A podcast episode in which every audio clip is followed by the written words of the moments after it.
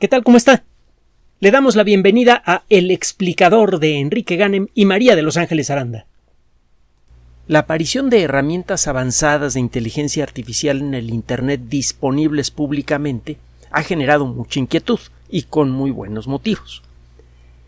Desde el siglo pasado, en muchos ambientes se ve con mucha atención y preocupación la inyección de nuevas tecnologías en eh, cualquier ambiente productivo.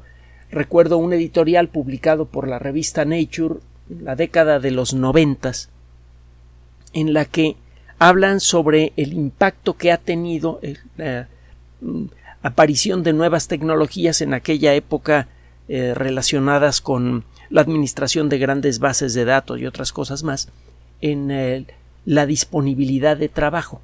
También se hablaba algo de la incipiente robótica y eh, los resultados eran bastante desagradables. Eh, las personas que eh, presentan estas nuevas tecnologías muchas veces dicen sí, estas tecnologías van a hacer desaparecer algunos, algunos empleos, pero se van a generar nuevos. Solo que en este editorial se hace un análisis en el que se llega a la conclusión de lo siguiente. Uno, el número de nuevos puestos de trabajo creados por una tecnología muchas veces sus, normalmente es menor a los puestos de trabajo que destruye. Dos, los puestos de trabajo que genera la nueva tecnología muchas veces son más simples y por lo tanto les corresponde un menor salario. Y no solo eso, también una algo sutil pero muy importante, una menor sensación de satisfacción con el trabajo que uno hace. Es algo fundamental para sentirse uno bien. Y finalmente, ah, eh, la tecnología que genera nuevos puestos de trabajo generalmente los genera para eh, las nuevas generaciones, no para las personas que perdieron sus puestos de trabajo. Esa gente muchas veces se queda en la calle, como lo puede atestiguar el caso de los miles y miles de trabajadores especializados en la industria del automóvil, que fueron desplazados por robots en los Estados Unidos, era falso eso de que eh, los trabajos se habían perdido porque las fábricas se habían venido a México, se habían venido a otros lugares. La gente se quedó en la calle primero por los robots. Y bueno, el caso es que esta gente nunca encontró otro trabajo eh, o, o, cuando menos nunca encontró un trabajo que medianamente pudiera cubrir las mismas necesidades que cubría con el trabajo que antes tenía. Bueno, la inteligencia artificial podría hacer eso prácticamente en todos los ambientes productivos y es una de las grandes preocupaciones que existen y es una preocupación legítima. Sin embargo, hemos insistido en este espacio en que la tecnología nada más da poder. la calidad moral de una tecnología reside en la persona o personas que la usan. La misma tecnología que puede quitarle el trabajo a casi cualquier persona que utilice su intelecto para vivir. Ese es el potencial que tiene la inteligencia artificial. La misma tecnología puede servir para mejorar en forma espectacular la vida de millones de personas en el corto plazo. Ahí le va un ejemplo. Se trata de un artículo publicado en la revista Nature Microbiology, la revista de microbiología de editorial Nature un grupo de investigadores de la Universidad de Michigan acaban de presentar los resultados de la robotización de un proceso relacionado con la investigación microbiológica. Cuando usted ve, eh, no sé, se pone a estudiar aves, por ejemplo, y ve aves en distintos ambientes, la vista se le llena inmediatamente la cantidad de variedades de aves que hay es espectacular. Incluso dentro de una sola especie puede usted encontrar muchas variantes en el plumaje, etc. Realmente es, eh, eh, es enriquecedor para la vista el ponerse a estudiar a las aves. Y lo mismo pasa con las plantas.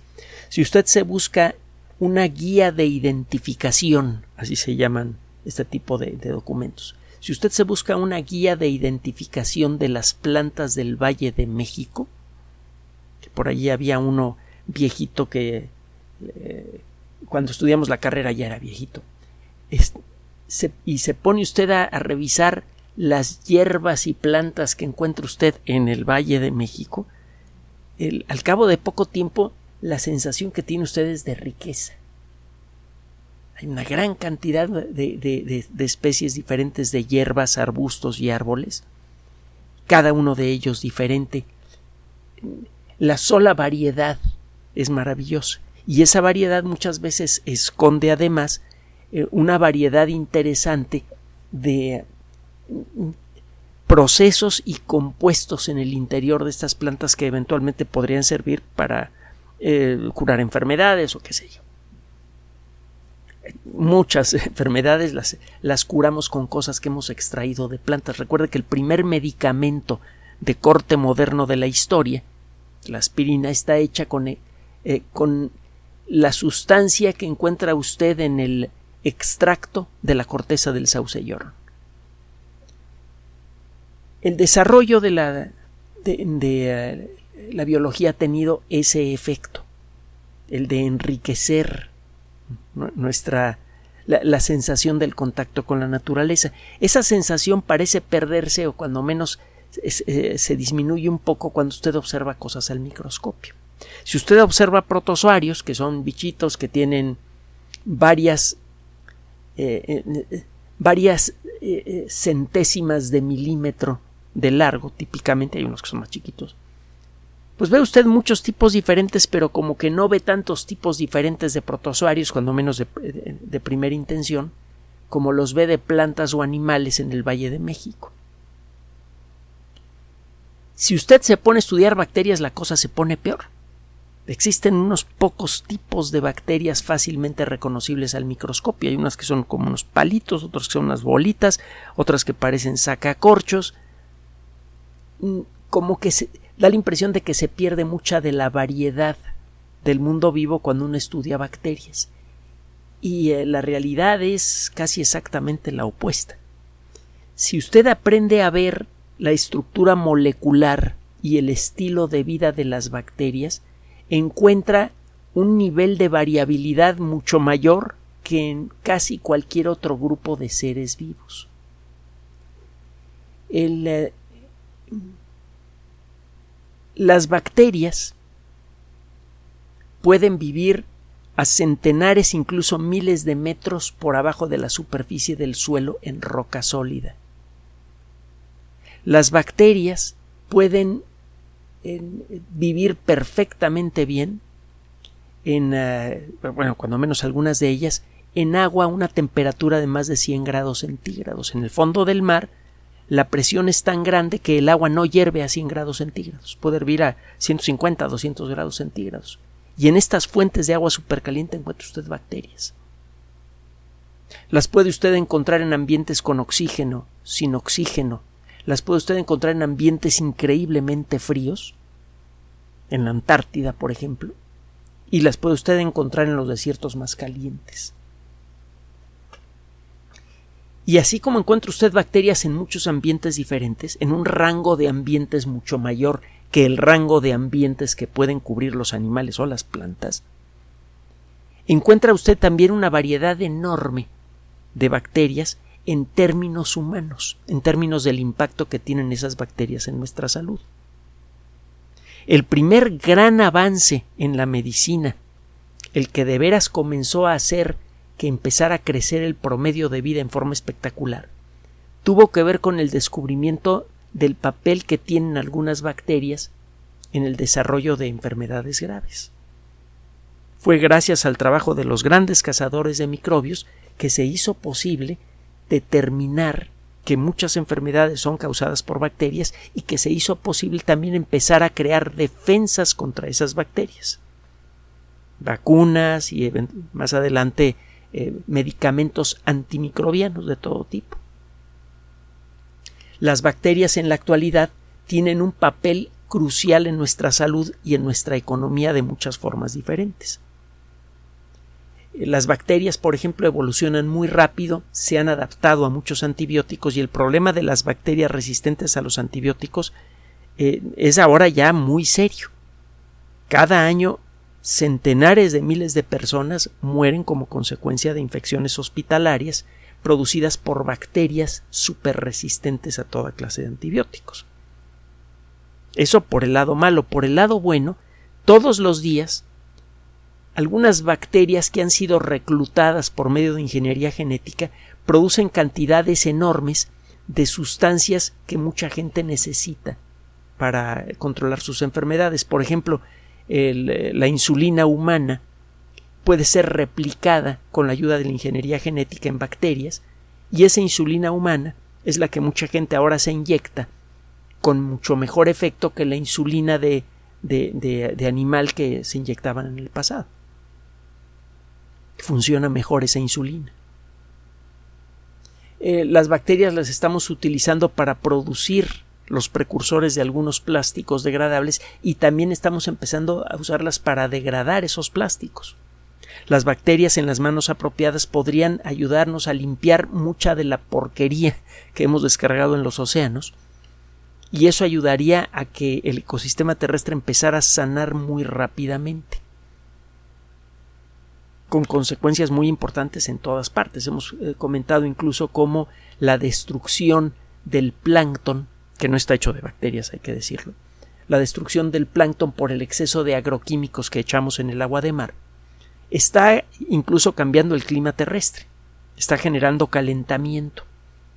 Este, eh, algunos elementos del plancton generan sustancias que cuando salen a la atmósfera sirven como nucleadores, como puntos de reunión para las moléculas de agua que flotan en la alta atmósfera.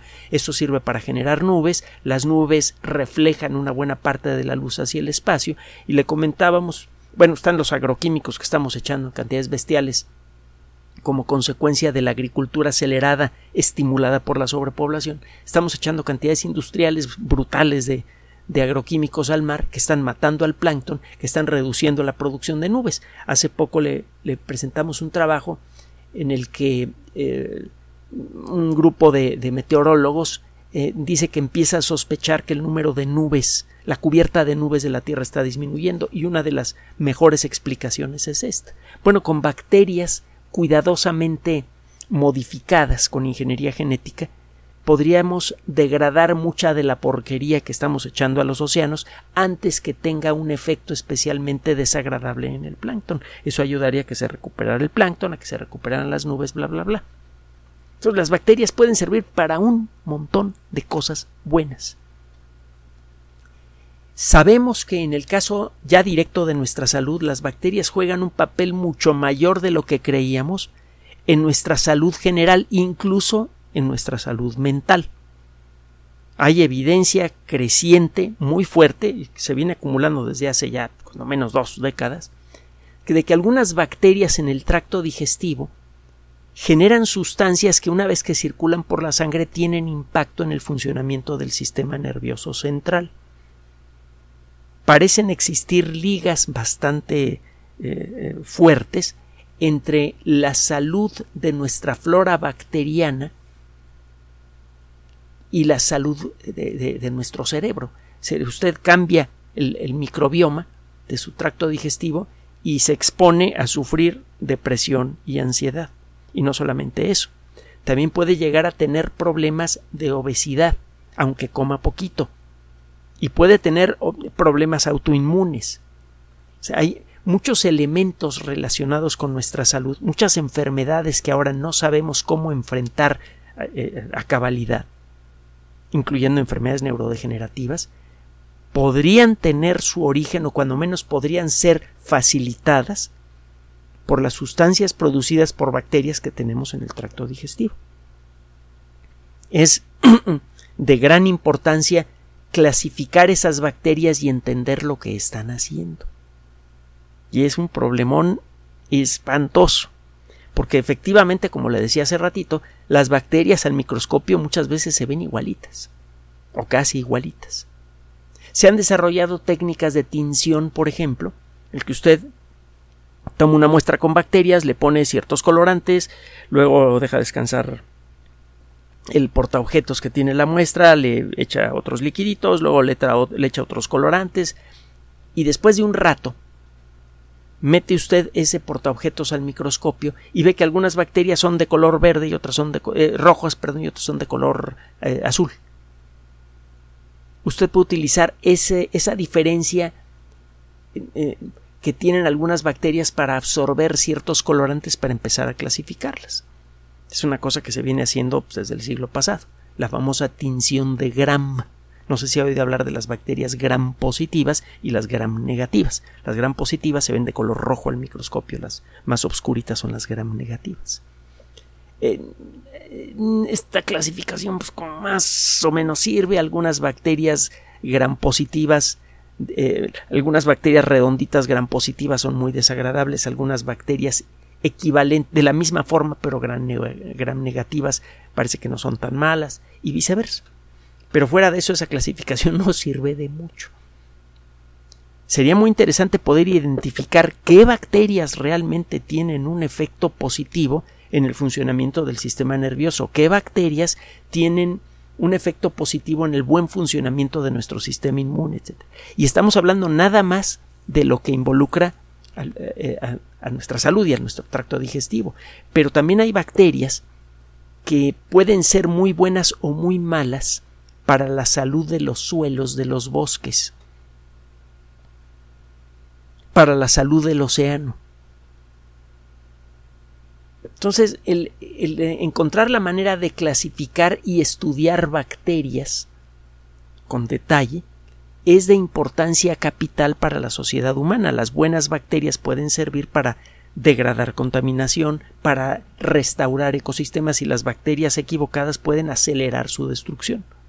Y mire que nuestros ecosistemas están muy maltratados y nos urge empezar a arreglarlos ya o nos vamos a quedar sin ecosistemas y de arranque una cosa que sí se puede prever es que lo que quede no va a alcanzar para alimentar a 8 millones de habitantes, ni a la mitad.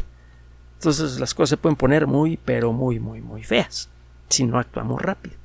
El problema es que para actuar rápido en el mundo de la microbiología se necesita un ejército o se necesitaba un ejército interminable de, microbiólogos bien, bien entrenados. Verá, no sabemos siquiera cuántas especies diferentes hay de bacterias en nuestro tracto digestivo.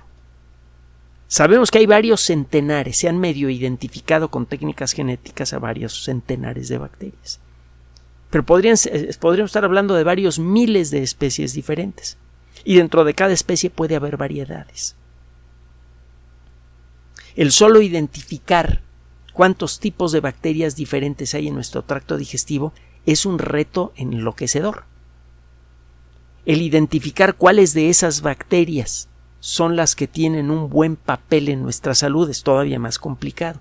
Y el aprender a cultivar esas bacterias para poder eh, hacer, por ejemplo, eh, medicamentos que sirvan para restaurar la flora de personas que han tomado muchos antibióticos o de personas que nunca tuvieron una buena flora es todavía más complicado. Primero, contar cuántas especies existen, luego identificar cuáles son las buenas y luego ver cómo hacer que crezcan. Sabemos cómo averiguarlo. El problema es que hay que hacer montones de experimentos. Hay que montar experimentos en donde pone usted muestras de una cierta especie de bacteria en un montón de tubitos con una gelatina especial extraída de algas, el agar, al que le mezcla usted ciertas sustancias en distintas proporciones y pone sus bacterias en donde la concentración de, la sustancia eh, alimenticia que usted está poniendo allí es baja. Y luego pone eh, otras bacterias iguales en otro frasquito que tiene una concentración un poquito más alta y así se va y luego intenta cambiar la atmósfera y intenta cambiar la temperatura y el grado de acidez o alcalinidad, lo que se llama potencial hidrógeno o pH. Tiene que hacer montones de experimentos para ver qué le gusta a una bacteria. Y luego repetirlo para todas las demás bacterias eh, que han sido halladas hasta el momento en el tracto digestivo. Eh, la primera novela de Michael Crichton, que a mi gusto particular es la más emocionante de todas, eh, la amenaza de Andrómeda, presenta este caso. Si usted ha visto la película o ha leído la novela, se acordará que en alguna etapa crucial de la investigación sobre esta la, bacteria Andrómeda, eh, se hacen un montón de cultivos con un montón de medios diferentes para buscar en qué condiciones la bacteria no crece bien o no crece. Eso podría dar la clave de cómo controlarla. Es un momento crucial de, la historia. No se lo voy a, quemar aquí, mejor eh, acepte nuestra recomendación y busque la película o el libro. La amenaza de Andrómeda, en español, en inglés de Andrómeda Strain, que sería traducido más correctamente como la cepa Andrómeda, pero bueno, otro día platicamos que son las cepas bacterianas. El caso es que el hacer estos experimentos requiere, por un lado, de, de talento.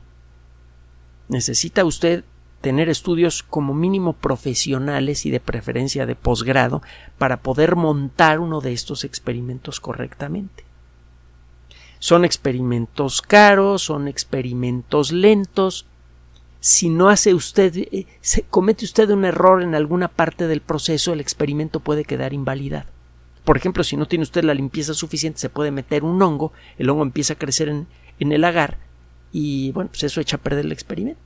Recuerde que así fue como descubrimos la penicilina cuando se metió un hongo en uno de los cultivos de Alexander eh, Fleming y se dio cuenta que las bacterias alrededor del hongo se estaban muriendo y resultó que el hongo era un hongo de penicilina. si, se contamina alguno de los tubos de cultivo, todo el experimento se va a la basura.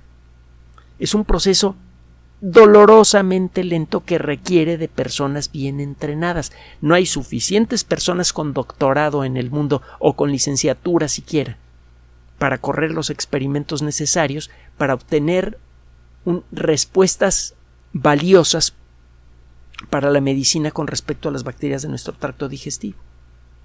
Y ahí estamos hablando nada más de un grupito de bacterias. Si queremos hacer lo mismo para suelos y para otro tipo de trabajos, no terminamos en, lo que le quede de historia a la especie humana. Es aquí en donde estos investigadores de eh, la Universidad de Michigan que publican en Nature Microbiology introducen a la inteligencia artificial. Desarrollaron una plataforma que se llama Bacter AI. Bacter AI. AI son las siglas en inglés de inteligencia artificial, artificial intelligence. Bacter inteligencia artificial, pues. Se trata de una eh, de una eh, herramienta que puede tomar información de experimentos anteriores y puede explotarla inteligentemente. El sistema además puede controlar maquinitas robóticas simples que ya son más o menos comunes en laboratorios de, investigación microbiológica para preparar mezclas de, ah, medios de cultivo para cultivar bacterias. se le pidió a esta bacteria que se pusiera a trabajar, a esta bacteria, a este sistema de inteligencia artificial, que se pusiera a trabajar con bacterias que tienen que ver con la salud oral. Esto es muy importante, más importante de lo que creemos. En, si usted tiene las bacterias equivocadas en la boca y se le infecta la boca y no va al dentista, puede usted desarrollar al cabo de poco tiempo una septicemia mortal. Parece, por cierto, que de eso murió Ramsés II, solo que el señor ya tenía ochenta y tantos años, en la época en la que el promedio de vida en Egipto era como de 16 años. pero bueno, en el mundo moderno la cantidad de personas que desarrollan infecciones graves, agudas, que ponen inmediatamente en peligro la vida como consecuencia de una mala salud oral, es importante. Eso no es lo único. Acuérdese de lo que le hemos venido comentando en los últimos eh, meses. Existe la evidencia que sugiere, sugiere, no demuestra, que el Alzheimer podría ser facilitado o incluso disparado por bacterias. Acuérdese de ese estudio en que describe que en las autopsias realizadas en muchas personas que mueren de Alzheimer se encuentra de manera regular una bacteria que normalmente está en la boca. No, no es fácil que una bacteria que esté en la boca llegue al cerebro, pero es mucho más fácil que una bacteria en la boca llegue al cerebro a que una bacteria en otras partes del cuerpo lo haga. Esa especie de bacteria existe en, en la boca y se encuentra en el cerebro de, de personas que mueren de Alzheimer y en los lugares en donde está desarrollándose la enfermedad precisamente, en las zonas en donde se están muriendo las células, hay encuentro de la bacteria. Eso suena llamativo. Y eh, eh, parece que con el Parkinson hay una cosa vagamente parecida, eh, hay otra bacteria común que podría estar asociada con el Parkinson, etc. Entonces es necesario estudiar bien a las bacterias que hay en la boca para saber qué onda, ¿no? Si resulta que alguna de esas bacterias es responsable por estas enfermedades, o cuando menos la presencia de esa bacteria es fundamental para que se desarrolle la enfermedad, entonces podríamos controlar esas enfermedades con una vacuna. De pronto, pues, enfermedades para las cuales no tenemos solución se resuelven con una vacuna, con la primera técnica utilizada por la medicina para extender la vida humana. Es una técnica que pues, desarrolló Luis Pasteur, así que no es nuevecita. Eh, podríamos tener en las manos las herramientas para luchar contra esas enfermedades desde mediados del siglo pasado. Pero no lo, hemos sabido porque no hemos sabido identificar a los responsables. Bueno, pues hay que identificarlos. ¿Cómo le hacemos? Pues hay que cultivar esas bacterias en el laboratorio para poder hacer estudios genéticos y hacer otro tipo de estudios y el, darle a la mezcla correcta de sustancias para cultivar a cada una de esas especies de bacterias, como le decía hace un momento, es una verdadera pesadilla. Entonces, ¿qué hicieron estos investigadores? Le piden a, a Bacter AI que busque una combinación de los 20 aminoácidos básicos para la vida ideal para que crezcan estas bacterias. Recuerde que las proteínas son como palabras moleculares gigantes que están hechas de letras moleculares llamadas aminoácidos. Que todos los seres vivos, con una rara excepción por allí, utilizamos 20 aminoácidos para crear nuestras palabras moleculares.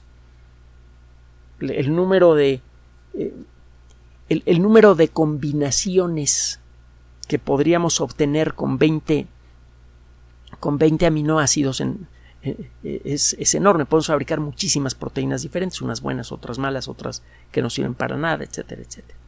Total que mucho de lo que sucede en el interior de un ser vivo depende de las proteínas que tiene. Y es por esto fundamental que, que cualquier organismo coma la cantidad apropiada de aminoácidos para tener con qué fabricar sus proteínas mucho de lo que hace que una bacteria pueda crecer o no en el laboratorio es la mezcla de aminoácidos que pone usted en el medio de cultivo. Si pone usted la mezcla apropiada en las proporciones apropiadas, la bacteria crece. Solo que hay muchas bacterias que son muy quisquillosas y eso se lo puede decir bien Ángeles, que hizo varios trabajos sobre eso. Se equivoca usted en la concentración de uno de, de uno de los nutrientes, aunque sea poquito, o varía un poco la temperatura o hace algo usted mal en un cierto procedimiento y la bacteria que quiere usted estudiar no crece. Y si no crece la bacteria, pues no la estudia y se pierde toda la información que podría darle. Bueno, eh, resulta que a la hora de ponerse a calcular cuántas combinaciones diferentes de los 20 aminoácidos se tendrían que construir para averiguar cómo hacer crecer a una bacteria, a un par de bacterias particulares que hay en la boca, el Streptococcus gordoni y el Streptococcus sanguinis, se tendrían que realizar más de un millón de experimentos diferentes para ver exactamente qué, en qué combinación de aminoácidos crece la bacteria mejor, estas bacterias mejor. Es un millón de, de experimentos cuando terminamos y cada experimento toma un rato largo montarlo. Bueno, se le entregó el trabajo a Bacter AI. Sin tener ninguna base, el, el, sistema diseñó una serie de experimentos para arrancar y vio en cuáles, eh, en cuáles mezclas de aminoácidos las bacterias como que medio parecían agarrar la onda. Se puso a estudiar los resultados, el sistema Fíjese cómo lo voy a redactar. El sistema se puso a estudiar los resultados de, cada experimento. En, un día lanzaba varios experimentos. Es decir, sembraba las mismas bacterias en frasquitos que tenían distintas concentraciones de aminoácidos. Arrancó con un eh, con concentraciones de aminoácidos para los tubitos de ensayo que se le ocurrieron al sistema.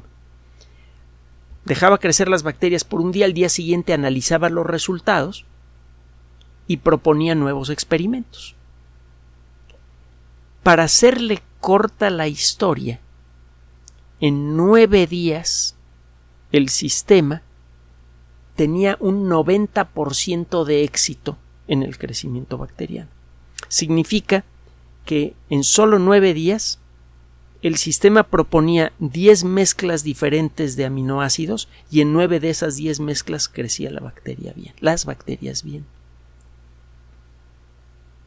El sistema de inteligencia artificial logró obtener resultados útiles para iniciar trabajos de investigación sobre esas bacterias con solo 4.000 experimentos, con 4.000 mezclas diferentes de aminoácidos en 4.000 tubitos diferentes, en lugar de un millón. El resultado es realmente, eh, eh, realmente súper significativo.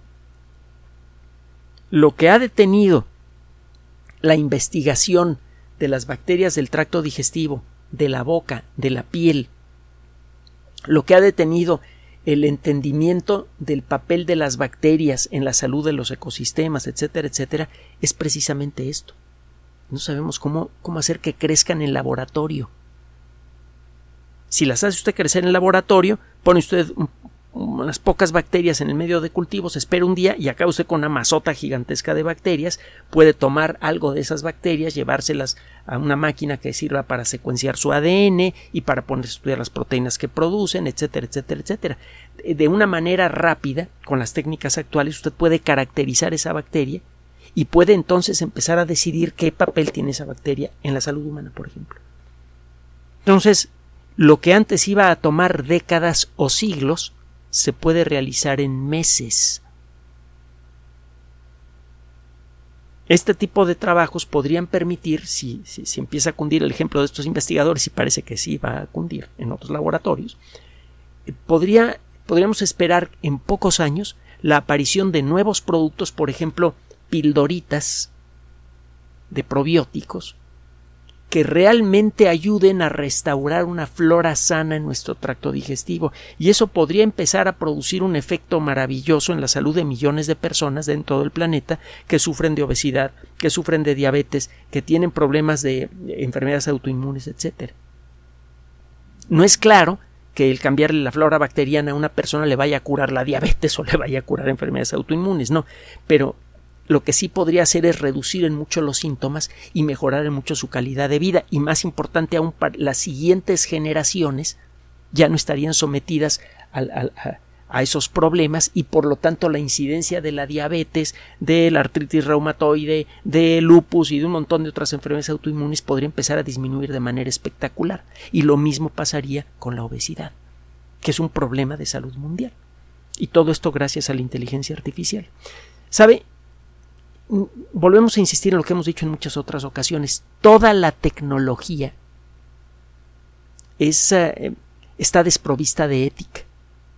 La tecnología solo da poder y la tecnología solamente puede volverse destructiva si las personas que la usan no tienen principios éticos eh, básicos. La manera de garantizar de que la tecnología se use para el bien de la sociedad humana, cualquier tecnología, consiste en uno que la sociedad se entere que existe esa tecnología, dos que la sociedad se entere de lo que se puede hacer con esa tecnología, para bien y para mal, para que tres la sociedad exija a través de leyes, de reglamentos, de lo que usted quiera, que la tecnología se use para el beneficio del colectivo. Gracias por su atención. Además de nuestro sitio electrónico www.alexplicador.net, por sugerencia suya tenemos abierto un espacio en Patreon, el explicador Enrique Ganem, y en PayPal, el explicador patrocinio por los que gracias a su apoyo sostenemos este espacio. Puede usted descargar gratuitamente estos audios en formato MP3 en Spotify y en iTunes como El Explicador sitio oficial y en SoundCloud como El Explicador y con formato de video en YouTube en El Explicador sitio oficial. Recuerden nuestras redes sociales de siempre, Twitter Enrique-Ganem y en Facebook Enrique Ganem sitio oficial, El Explicador y los grupos que usted ya conoce. Finalmente, El Explicador siempre somos María de Los Ángeles Aranda y Enrique Ganem. Gracias.